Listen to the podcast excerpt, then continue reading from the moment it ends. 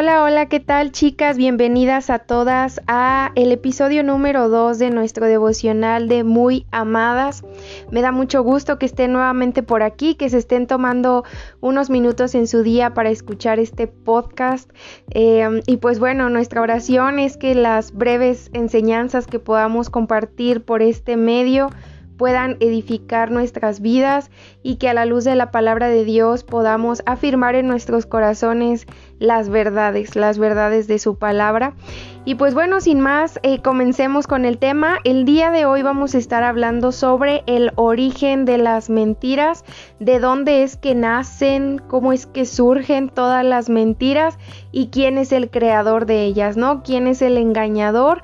Ya lo habíamos platicado en el segmento anterior, pero hoy lo vamos a reafirmar y vamos a abarcar un poquito más. Eh, ustedes recordarán que el episodio anterior, que fue el primer episodio, lo comenzamos hablando em, o compartiendo un testimonio de una chica que había pasado por una situación difícil y que, bueno, había creído algunas mentiras del enemigo. Entonces en este día vamos también a estar abordando un testimonio y a, mí lo que me impacta es que aquí en, el libro eh, el cual estamos usando como base nos dice que son testimonios reales de chicas, de jovencitas que se han acercado a este ministerio a buscar ayuda. El día de hoy vamos a comenzar con el testimonio de una chica que vamos a nombrar Ana y es muy fuerte, pero quisiera que todas pudiéramos pues tomarlo con, con, madurez y entender que esta es la vida real.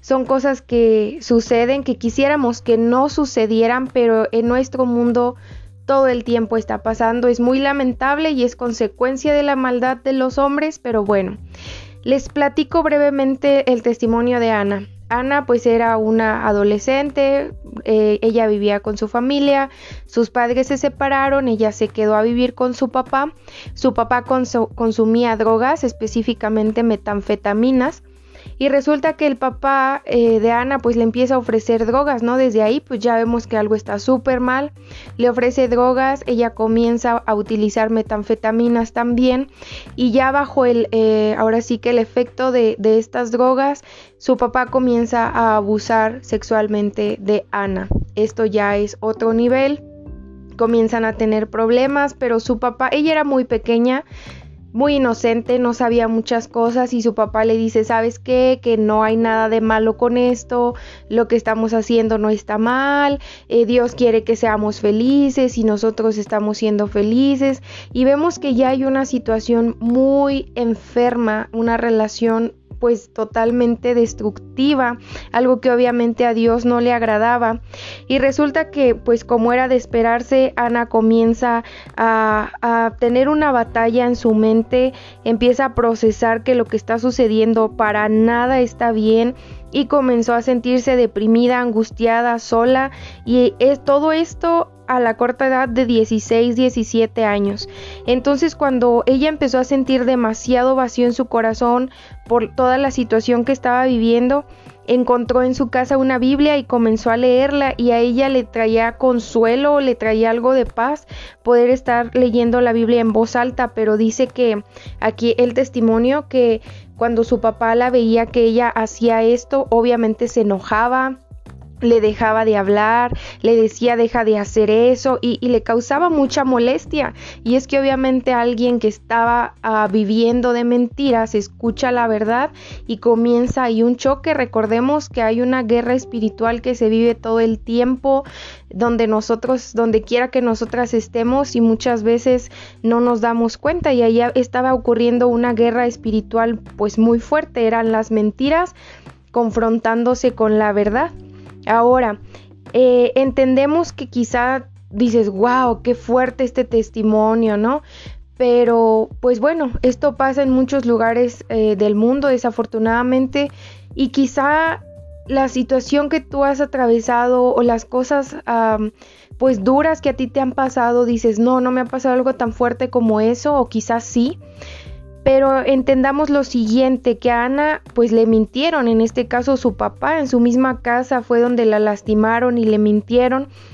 Y, y tal vez nuestra historia vaya más por un lado de relaciones inestables, eh, de rebeldía, de una relación poco sana con nuestros padres. Em, estamos buscando, pues no sé, aceptación con nuestro corazón puesto en, los lugares incorrectos o quizá también estamos batallando con pecado, con hábitos ocultos que también nos causan vergüenza, eh, no sé, no estamos rindiendo en la escuela, nos sentimos eh, que que no estamos siendo suficientes en ningún área de nuestra vida o también estamos comenzando a hacer cosas que sabemos que están mal pero que ya las tomamos como normales y nos estamos acostumbrando a vivir haciendo cosas que a Dios no le agradan. Sin embargo, cuando nosotras comenzamos a vivir en, en estos pecados, en malos hábitos, en egoísmo, en rebeldía, van a venir consecuencias y los primeros focos rojos pues son confusión, ira, todo el tiempo amargura, incluso sentirnos solas y desde ahí algo nos marca que está algo mal en, la forma en la que estamos llevando nuestra vida. Y aquí Nancy eh, nos comparte en el libro que ella recibió una carta de una chica pues que creció en un hogar cristiano. Este ya es un testimonio aparte del de Ana que vimos al principio. Ella fue educada en su casa, incluso ella expresaba que sabía que Dios tenía un llamado para su vida, pero todo lo que ella compartió en la carta pues ah, era muy triste y les quiero compartir un poco de lo que decía esta carta de esta chica y decía lo siguiente, dice, estoy pasando por un momento muy difícil. La depresión profunda y la ira, entre muchas otras cosas, me han cambiado. Quiero acabar con mi vida o hacerme daño ya, de verdad, no soporto. Aunque siento que Dios tiene un llamado para mí, odio la vida que estoy llevando, no estoy conforme ni con mi familia, siento como si la situación en la que estoy nunca fuera a terminar y si tengo que vivir así el resto de mis días no los quiero vivir así. Hemos sido ya muchos médicos, especialistas y nadie sabe por qué me estoy sintiendo así. Wow, o sea, una chica cristiana que literalmente está diciendo auxilio, ayuda, no soporto mi vida, estoy deprimida, estoy confundida, ya no quiero vivir así. Y está a todas voces diciendo quiero acabar con mi vida y y lo preocupante es cuántas chicas, cuántas jóvenes en, los hogares cristianos, en, en, el contexto de iglesia, están viviendo un conflicto similar, tan abrumadas, tan cargadas de tantas mentiras que llegamos a un punto en el que podríamos decir, no quiero esta vida. Si hemos indagado, si nosotras estamos pasando por una situación difícil o así de complicada y hemos pensado, no sé, quizá estoy enferma, buscamos causas físicas a nuestra situación, tal vez lo o lo más probable es que lo que sucede es que estamos creyendo no una, ni dos, ni tres, sino muchas mentiras que nos están llevando a un cautiverio, como lo veíamos en la ocasión, en la ocasión anterior, o una abstracción mental, es decir, nuestra mente, todo lo que hay en nuestra mente son mentiras y vivimos con mentiras y eso nos termina desgastando tanto que terminamos deseando casi no vivir. Em, con el fin de que podamos encaminarnos a la libertad, debemos echar un vistazo al origen de las mentiras que estamos creyendo y para hacerlo debemos centrar nuestra atención en la primera mujer que cayó en mentiras, como ya lo habíamos dicho antes, que fue Eva. Ahora, hago un paréntesis, escuchamos este testimonio que les comentaba y yo quiero decirles darles, compartirles algunos datos. Em, esta chica tenía pensamientos suicidas y quiero que ustedes sepan que el suicidio es la tercera causa de mortalidad en los jóvenes entre los 15 y 24 años. El solo pensar esto nos causa mucha tristeza y nos preocupa mucho el hecho de que incluso si tú estás escuchando esto puedas estarte sintiendo así, puedas sentir esta carga tan pesada emocionalmente y quisiéramos abrazarte y decirte que hay esperanza. De todo corazón quisiéramos decirte que Dios tiene una esperanza y que si de pronto estamos luchando con pensamientos de este tipo, Hoy yo te ruego y yo te invito a que busques ayuda. Nosotros estamos para ayudarte y para servirte. Y también es importantísimo que podamos clamar a Dios y que le pidamos que nos rescate de cualquier influencia que esté intentando a destruirnos y acabar con nuestra vida. Hablemos con nuestros padres sobre esto con nuestros líderes juveniles o con una mujer cristiana madura que pueda orar por nosotros y que pueda orientarnos. Bien, ahora retomemos el tema. Vamos a definir mentira. Una mentira es una declaración falsa cuya intención deliberada, o sea, ser una intención explícita es engañar, es una declaración imprecisa. Otra definición es que la mentira es un impostor, es decir, la mentira es una impostora de la verdad. Muchas veces no detectamos las mentiras porque éstas se están camuflajeando muy bien, o sea, se esconden y, entran a veces por lugares que ni siquiera lo esperamos. Recordemos que cuando Eva estaba en el huerto y, Satanás llega con su plan diabólico para destruir todo lo hermoso que Dios había creado, pues él, él quería que Eva volviera... Em, que, Eva, perdón, rechazara lo que Dios les había dicho y los propósitos de vida que Dios les había dado. La serpiente era astuta, nos dice Génesis 3.1. Eh, incluso recordemos que la serpiente le dice, ah, sí, con que Dios te ha dicho eso, como diciéndole, ¿a poco sí? como arretándola a dudar de Dios. Y eso es exactamente lo que Dios había dicho, pero Recordemos también que Satanás siempre usa una forma muy amañada de combinación de verdades, eh, verdades a medias y falsedad, y todo lo presenta como si fuera verdadero. Ahora, eh, Satanás también comenzó a sembrar dudas en la mente de Eva acerca de lo que Dios había dicho realmente.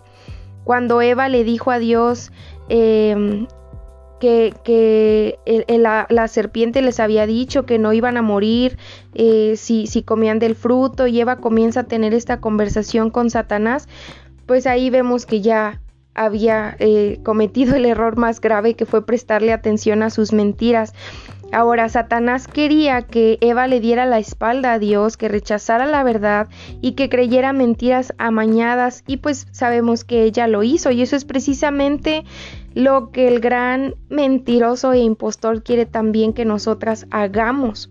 ¿Cuál sería entonces el origen y el propósito de las mentiras? La Biblia nos dice que Satanás se disfraza de ángel de luz, eso lo dice segunda de Corintios 11:14, y en Ezequiel 28 se nos relata la historia de cómo él cómo a Satanás aseveró que él tenía el derecho de ser como Dios, él es un impostor y sus motivos son siempre y completamente pues malvados. Y muchas veces nosotros no le damos tanta importancia a eso, pero la realidad es que hay alguien que quiere destruirnos.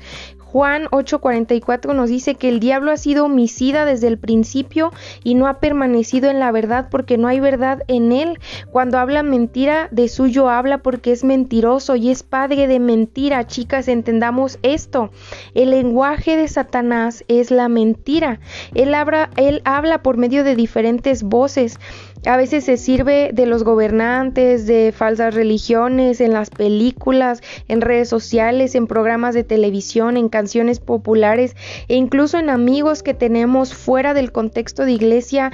Él usa mentiras para engañarnos, pero todas las mentiras se originan en Satanás. Ahora, ¿por qué nos miente? El versículo anterior en Juan 8:44 sugiere que su objetivo final es nuestra destrucción. El fruto final de las mentiras de Satanás es nuestra muerte y empezamos a sufrir los resultados de esta muerte desde antes de que nuestro corazón deje de latir, es decir, estamos vivas, pero creyendo mentiras que nos llevan a destrucción. Ahora, eh, también quisiera que que entendiéramos muy bien lo siguiente, en el momento en el que Eva come del fruto, ella muere espiritualmente, no físicamente, pero espiritualmente, sí, es decir, que quedó separada de Dios en ese momento, de lo que Dios había prometido hasta ese punto de su existencia. El árbol de la vida quedó fuera de su alcance ahora y ella fue expulsada del paraíso. Ahora ya sería esclava de sus propios deseos y elecciones pecaminosas y egoístas. Sufriría las consecuencias de vivir en un mundo caído y totalmente quebrado en lugar de gozar del bienestar eterno de una vida en el paraíso. Desde ese momento ella y Adán comenzaron a tener responsabilidades, el trabajo ya comenzó a costar, sus cuerpos empezaron a desgastarse y empezaron a experimentar dolor y pena. Este es un cuadro muy gráfico para nosotras. Cuando creemos y actuamos conforme a una mentira o a muchas mentiras como Eva, empezamos a experimentar las consecuencias, cada vez nos volvemos más cautivas a maneras de vivir y de pensar que son falsas y son destructivas. La meta última de Satanás es nuestra destrucción y es nuestra muerte. Y a él no le gustaría ver tu muerte física en el futuro, sino que seas como tantos muertos en vida que deambulan por este mundo. Satanás no quiere que gocemos de la comunión con Dios y de la vida que Él nos dio para disfrutar y para vivir plenas. Entendamos también que el blanco de las mentiras regularmente somos nosotras, las mujeres.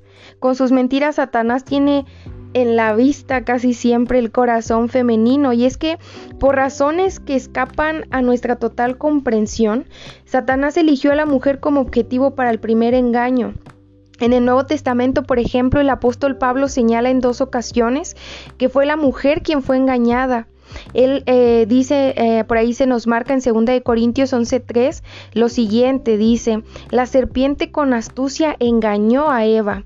Luego en primera de Timoteo capítulo 2 verso 14 dice, Adán no fue engañado, sino que la mujer, siendo engañada, incurrió ella en transgresión. Puede sonar como una acusación falsa o algo que podemos inventarnos así, diríamos aquí en México sacarnos de la manga, pero los hechos hablan por sí solos. Es evidente que Satanás puso en su mira a Eva, quizá con la idea de que si lograba ella convencerla de este engaño, ella convencería o inclinaría a su esposo a comer eh, con ella de este fruto que estaba prohibido y eso es precisamente lo que sucedió. Ahora hay algunos teólogos que piensan que había algo en la naturaleza creada de Eva que la hacía más susceptible al engaño, quizá más sensible a creer mentiras y la realidad es que las mujeres somos así un poco más perceptivas, empáticas, más sensibles y cualquiera que haya sido el caso, lo importante es que comprendamos que desde aquel día hasta hoy parece que hay una inclinación particular en la que Satanás tiene a las mujeres como blanco de sus engaños. Satanás ataca a nuestra generación con más mensajes que en cualquier otra generación.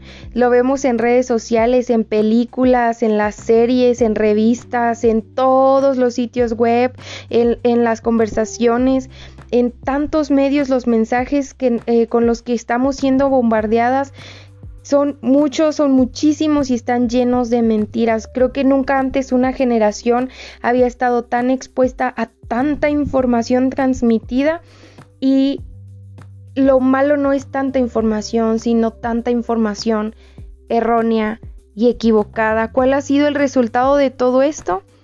Que nuestra generación tiene muy pocas fuentes de influencia que estén llenas de verdad. En lugar de esto es más, es más probable que de pronto estemos seleccionando o escogiendo fragmentos de filosofías o teologías de infinidad de fuentes y, eh, que tenemos muy diversas y a partir de esto creamos una verdad a medias y eso también es muy peligroso.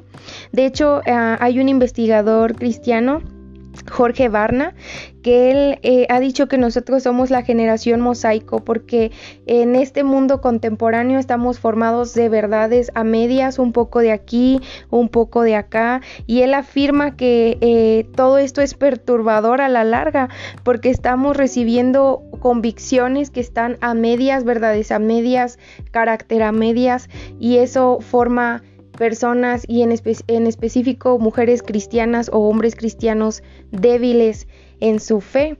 También hay un líder cristiano que citó en un artículo a su preocupación sobre lo que podría ocurrir más adelante con esta generación mosaico y él decía que él creía que iba a haber un éxodo masivo de la fe en cuanto a los jóvenes, es decir, que muchos ah, chicos, niños que habían sido educados en las iglesias iban a terminar negando su fe en algún momento porque no había una base firme y verdadera en la que ellos estén siendo afirmados y eso lo vemos, eso lo estamos viendo. No es algo como muy futurista, es algo que estamos viviendo. Ahora, nos alegraría mucho y yo creo que sería muy esperanzador que todas nosotras podamos demostrar lo contrario a estas afirmaciones.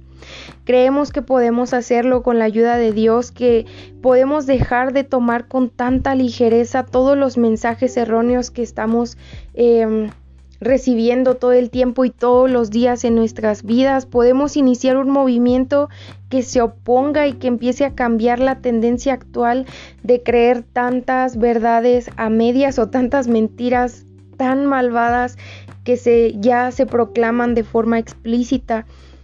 Pero para esto es importante que empecemos a mirar a lo único verdadero que hay en este mundo, que es Cristo Jesús, que pongamos nuestros ojos en Dios, que es la única fuente de la verdad.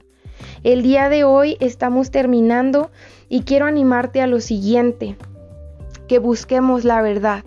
Reiteramos la palabra y conoceréis la verdad y la verdad os hará libres. Y la única verdad está en tu libro, en la Biblia.